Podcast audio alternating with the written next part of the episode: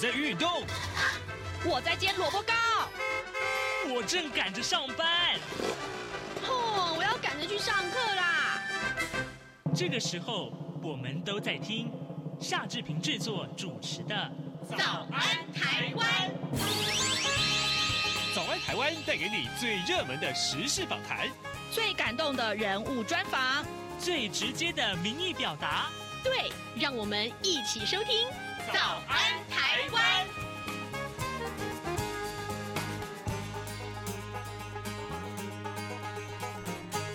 早安，台湾！我是夏志平。今天是二零二三年的七月二十八号，星期五。在今天早安现场这个单元里面，志平待会儿要为您啊、呃、来访问联合报的资深记者赖景红。我们请赖哥来跟大家聊一聊，呃，中国的前外交部长秦刚他被去职这件事情。同时呢，啊、呃，我相信他也会跟大家来呃分享啊，这个他所观察的很多中国的呃官场文化。呃，在跟赖哥连线之前呢，志平有一点点的时间来跟大家说一说各平面媒体上面的头版头条讯息。首先，我们来看到的是《自由时报》上面提到的是，呃，副总统赖清德将会在八月出访南美洲的友邦巴拉圭，那途中呢会过境美国。现在呢，美国联邦众议员啊，叫蒂芬尼等六位众议员呢，那么他呢，呃，他们呢在二十六号联名致函美国副总统贺锦丽。呼吁他要跟赖清德会面。那么蒂芬尼的推文表示，拜登政府不应该被中共产中国呃这个恃强凌弱的这个政策威胁啊。相反的，贺锦丽副总统应该会晤呃赖清德，来表达对台湾的支持。另外，《中国时报》上面提到的跟美国也有关，就是美国的联准会啊，不排除在九月份再升息。呃，这个事情是因为目前来看到，呃，这个这个利率的这个呃基准啊，呃，利率区间呢已经来到百分之五点。二五跟到五点五之间，那呃这是二十二年来的最高水平。但是呢，呃其实要让这个通膨啊达到百分之二，呃这个缓有所缓和的这个目标的话，恐怕还有一段长路要走。另外，我们来看看联合报上面的头版头条讯息是前瞻轨道的完工率啊只有百分之五点三。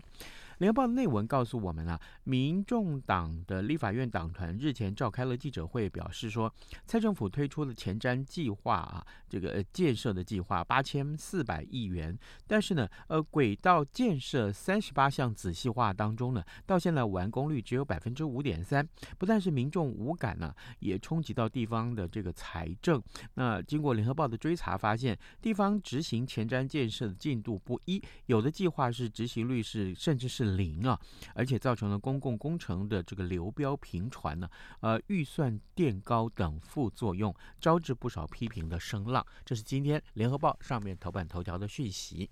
现在时间早晨七点零三分三十三秒，我们先进一段广告，广告过后马上要跟赖哥连线喽。台北二零二三第三十九届亚洲国际邮展。将于二零二三年八月十一日至十五日在台北世界贸易中心展览一馆 A 区盛大展出。本次邮展主题为“方寸世界，任君遨游”。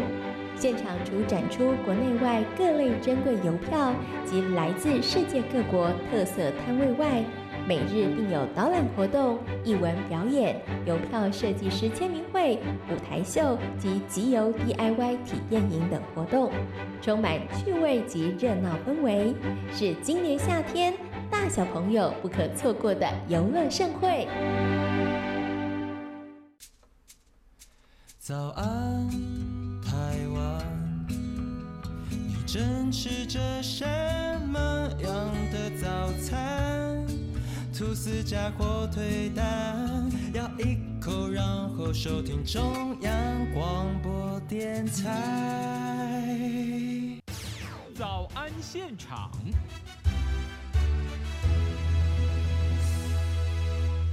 这里是中央广播电台台湾之音，您所收听的节目是《早安台湾》，我是夏志平。各位听众啊，呃，今天我们在节目里面要讨论的这一号人物呢，哦，您应该都听到他的消息了，也看到他的消息了。呃，除了因为他是近期啊两岸媒体啊热门的人物之外，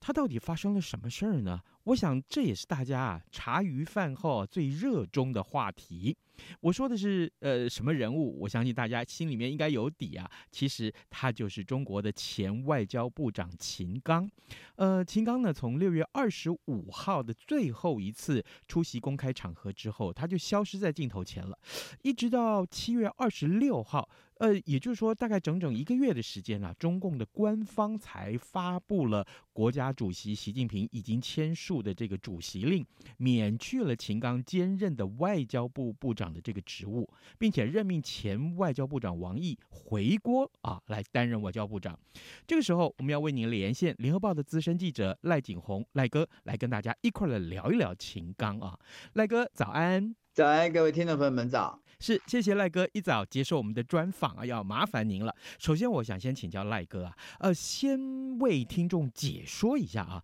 秦刚啊，何许人也？他的为官的风格是什么？有没有哪些个言行呢是特别突出的？媒体对他的评价又是如何？OK，其实呃，秦刚对我们跑北京的记者来说是不陌生的，因为他曾经两度担任中。大陆的外交部的发言人，他非常呃善于跟媒体打交道，然后又是习近平的首席礼宾官，嗯，其实为习近平打点所有的出访跟外事事宜，身为习近平所信任，官运是一路亨通，短短三个月从副部级的官员啊跃升为副国级高官。然后呢，他从六月二十五号开始没有露面，整整一个月到七月的二十五号，嗯，然后由人大常委会临时开会来做成这个决定，然后由王毅回国来任外长的职务，嗯，然后最有最有趣的是，就就在这个呃主持人在访问我的当下呢，呃，大陆的外交部的官网呢。非常有趣的是，他把历届的外交部的部长列出来之后，发现秦刚无端的消失了。换句话讲，未来在中国的外交史上，不会有外交部长秦刚这个人，是突然 disappear 了。哇。那问题是他在哪里了？这件这这现在到哪儿去？恐怕大家更多的人要要要要呃追问这一点啊。刚刚赖哥的提到了，就是说秦刚在中共官场的爬升的速度相当的快啊。呃，以他的年资啦啊年龄啦资历啦来看，跟别人相比，那真的是很快，对不对？对，没错。他五十一岁呃就担任上副部级，然后五十六岁成为副国级。这样的情况应该是，就他当年已经是最年轻的呃中央部会的副部长，嗯，然后在今年的三月呢，又成为最年轻的副国级，这样的窜升的速度呢，应该在中中国大陆的改革开放之后的历史上是绝无仅有的。也就是说，这么年轻就当上副国级，呃，必然是得到习近平非常大的信任。呃，有一个说法是，呃，因为他曾经担任过两次的这个外交部的发言人，虽然这个不是什么特别大的职务，但是因为他露脸的机会多，也经常在各国媒体当中会被反复的引述他的讲话，所以他的这个曝光率很高。再来是因为他曾经担任过外交部的礼宾司司长。在长时间大陆的国家主席习近平出访的时间都跟在身边，所以他的大小事宜都是由礼宾司长所负责。也正因为如此，跟习近平相处的时间很多，而得到习近平的信任。相信这个是他呃窜升很快的原因之一。呃，那也就是说，事实上我们看到他当初啊三月份他在这个呃就任这个职务的时候，呃很多人都会探讨他在当年在美国的这个一到了美国去担任这个呃中国驻美的这个重要的这个大使的这个职务的时候，其实好像呃大家会提到说他有这个。战狼之称啊，那现在他的去职对中共的这个外交的路线也好啊，或是政策也好，会不会造成一些影响呢？我觉得这个是误误会哈。呃，以我多年跑外交部的这个情况来说，嗯、他真的不算是中国战狼，哦、因为呃呃，中国战狼呢，应该算是从之前的，也就是。后来现在又回锅的王毅开始的，嗯，呃，王毅在担任这个外长期间呢，你看他培养了不少战狼嘛，就像我们想的，在推特上经营十年的网红的外交部发言人，像赵立坚，嗯，像这个他们现在的新闻司的司长，呃，迎春花，就是这个、嗯、这个华春莹，我我们我们把它戏称为。迎春花、嗯、啊，是。另外还有像耿爽啊这些，呃，甚至是最近非常有名，在欧洲，呃，让所有的欧洲的外交官跳脚的这个外交部，呃，这个法国大使叫卢沙野，嗯，就他们都不断的用非常苛刻的字眼，甚至是用攻击性的字眼来攻击西方国家，甚至是美国，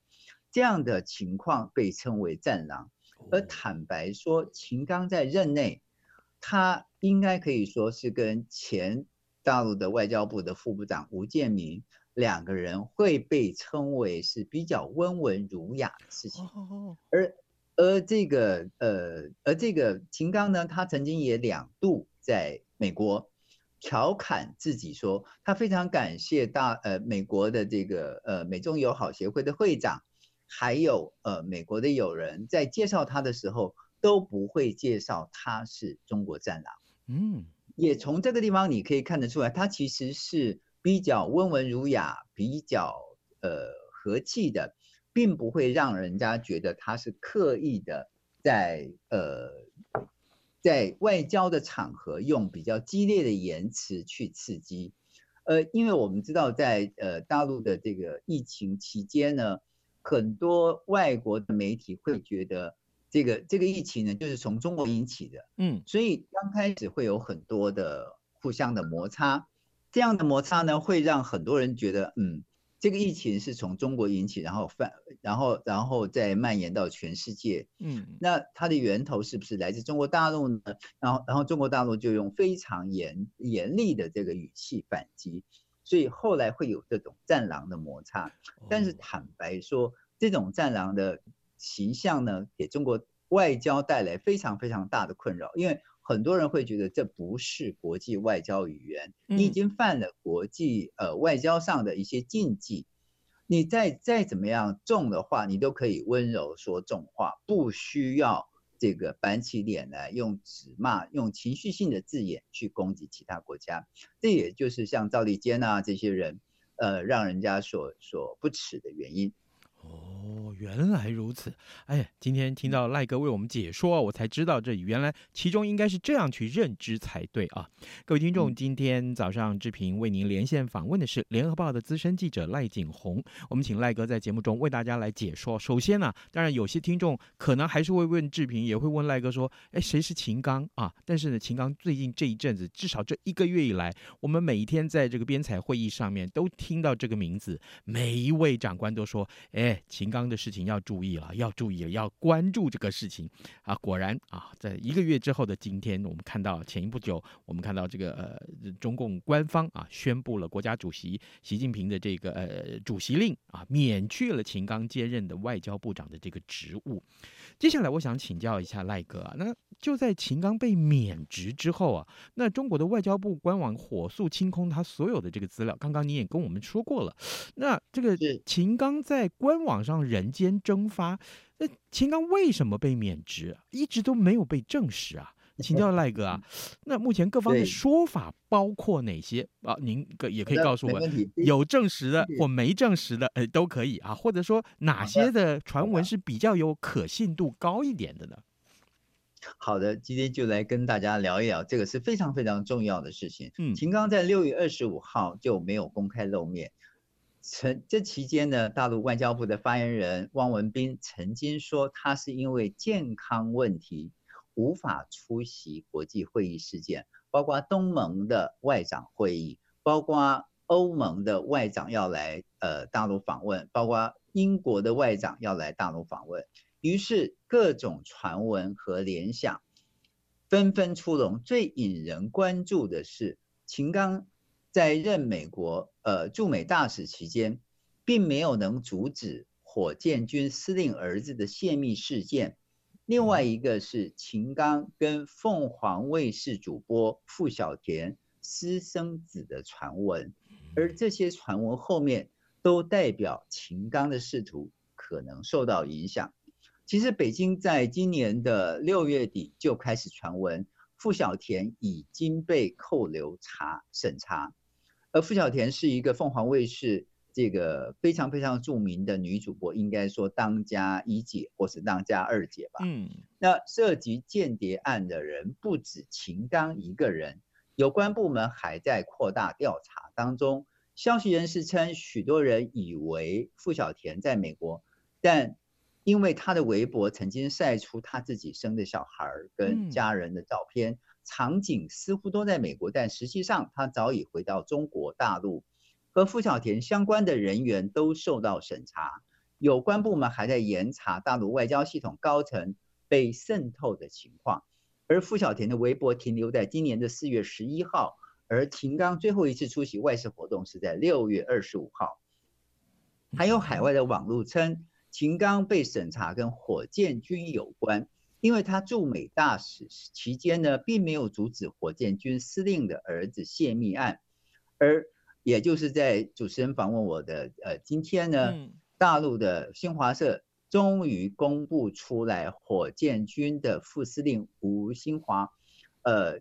这个死亡，呃是因病过世啊。其实外传呢，他的呃他是脑溢血。但是也是因为跟火箭军涉密案有关，而火箭军的司令已经被抓起来了。呃，他是因为儿子在美国泄密才被抓起来的。好，问题来了，当时谁在美国当驻美大使呢？秦刚。哦，所以外界对另外还有外外界对秦刚的身世还有许多传闻。嗯，而且坊坊间猜测他曾是中共副副总理这个李铁映的儿子。而且是中共元老博古，原名叫秦邦宪的外孙，因而才能在短短三个月之内从副部级升为副国级。但是北京官员渗透，呃，透露说，这这些传闻并非事实，唯一真实的情况是秦刚在外交部任内的表现获得习近平的信任，愿意委以重任。既然不是政治上站错队，也跟火箭军。这个或者是仅仅跟女主播的传闻哦，在这边我要特别跟所有听众朋友们讲，嗯，在中共的高官啊，尤其是副国级以上的高官，如果单单只是跟女主播或是女艺人传绯闻就去就去职的话，这是完全不可能的事情。各位可以想一想，大概在呃前两年。呃，应该就是在去年了。呃，大陆的副总理张高丽，嗯，呃，前副总理张高丽跟世界网球球后彭帅的绯闻，大家应该还记得。嗯，大陆都完全没有处理。嗯，而且去年的二十大，张高丽还出席了二十大呀。换句话讲说，再怎么样的这个绯闻，并不会让现职的官员去职，尤其是副国级的官员。所以绯闻案应该不是问题，但是如果秦刚涉及间谍案，也就是说这位傅小田是个这个呃女间谍的话，那这个问题的性质就不同了。尤其是今年大陆呃正七月份正式实施反间谍法，对间谍行为可能扩大定义。那如果涉及国家安全，那就不是国家领导人的信任，或者是他有什么红三代的身份能够保住他的问题了。哦，原来如此哇！所以我们看待秦刚消失的理由啊，去职的理由，事实上可以有很多很多的分析。特别是啊，我们从刚刚呃赖哥给我们的这些讯息里面可以看得出来，呃，不管是传闻是什么，呃，可以从过去的一些共中共的高官所涉及的这些个案子也好，或是事件也好，看得出来。呃，如今我们反推回来看一看秦刚去职的原因，可以理出一些头绪来。可是，嗯，赖哥，我想请教你，那秦刚去职这件事情几乎是全球媒体都关注了。那有国外的媒体认为，就是说，哎，这是习近平用人出现的一个重大的疏失啊。您认为呢？嗯，我觉得这个事情呢，呃。您可以说是让习近平脸上无光，嗯，但是说你是说任任人呃，就是识人不清啊，或者是这个呃，任人出现这个用人出现重大错误，我倒觉得没有这么严重了。一个这么大的国家，呃，并不会因为这件事情而受到很大的瞩目，嗯，但是应该说这件事情会让。更多的国家在看到说中国大陆在政治上的不透明，在这个政治上的不稳定。换句话讲，呃，就是并不会有哪一个国家的这个外交部长是无缘无故会消失一个月之后，突然用没有理由完全的消失，然后是前外长，呃，也就是现在的中央办的这个。中央外事办的主任又回锅，这个在中国大陆史上史无前例，在其他国家只有在更换呃这个呃执政的这个执政党之后，才有可能呃所谓的外长回锅。嗯，那也正也正从这个地方可以看得出来，他是犯了严重的政治错误，犯了严重的重大过失，然后从此除名。嗯，从这里可以可以看到说，其实，呃，应该探讨的是，中国大陆在发生这件事情之后，又更深一层的让呃许多国家认为说，大陆的呃政治运作呃给外国外很不好的观感，就是它的政治不透明，嗯，跟它的政治缺乏稳定性。是了解，各位听众，今天早上志平为您连线访问的是联合报的资深记者赖景红。我们请赖哥在节目中啊，为大家从秦刚被免职这件事情谈起。事实上，我们聊到现在，我们对于秦刚被免职的一些理由，虽然中共一直没有公布真正的理由啊，但事实上我们可以从一些推论当中得到一些线索。呃，可是。一般的听众可能对于中共的官场文化不是这么的了解啊，所以这个时候，呃，赖哥您也是经常去北京采访，那我可不可以这个时候也请您啊，呃，举一些例子告诉我们，就是秦刚的去职反映了中共官场的哪些个文化呢？呃，是，我觉得这个呃，在习近平上台之后呢，就是。有很很多人都觉得这个呃，他打破了许多惯例，尤其是这一次把一个副国级的呃人物拉下来，呃，被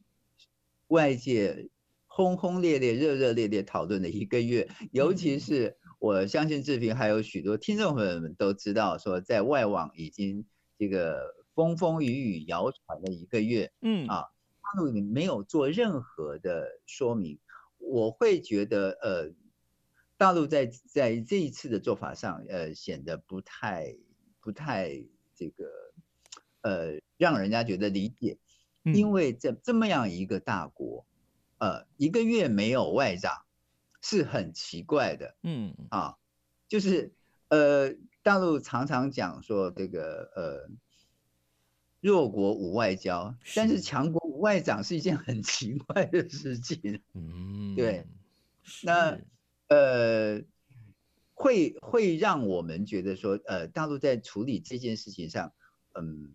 并不是按照国际惯例，呃，尤其是在事后完全把他的这个名单去除，让人家看不出来他曾经在呃这个地方曾经做过外交部长，虽然他仅仅做了半年的外长，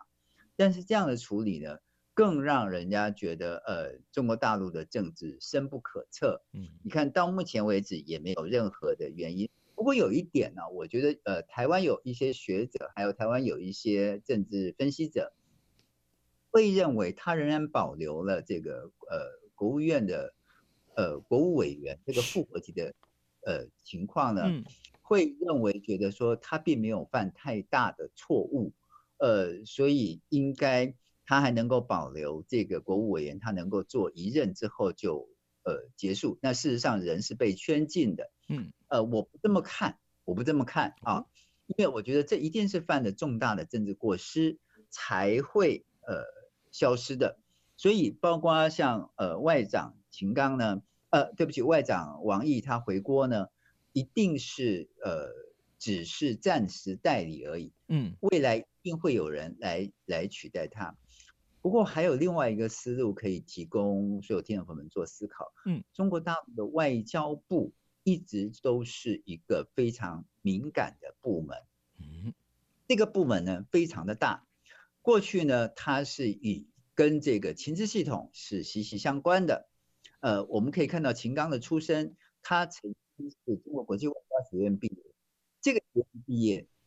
这个学院毕业出来的。全部都是进入国安部或者是外交部，嗯，然后他毕业之后呢，立刻进了 UPI，也就是国际合众社，担任呃外交部呃对担任这个翻译员。事实上，呃这些由国际关系学院毕业进入这些外媒通讯社的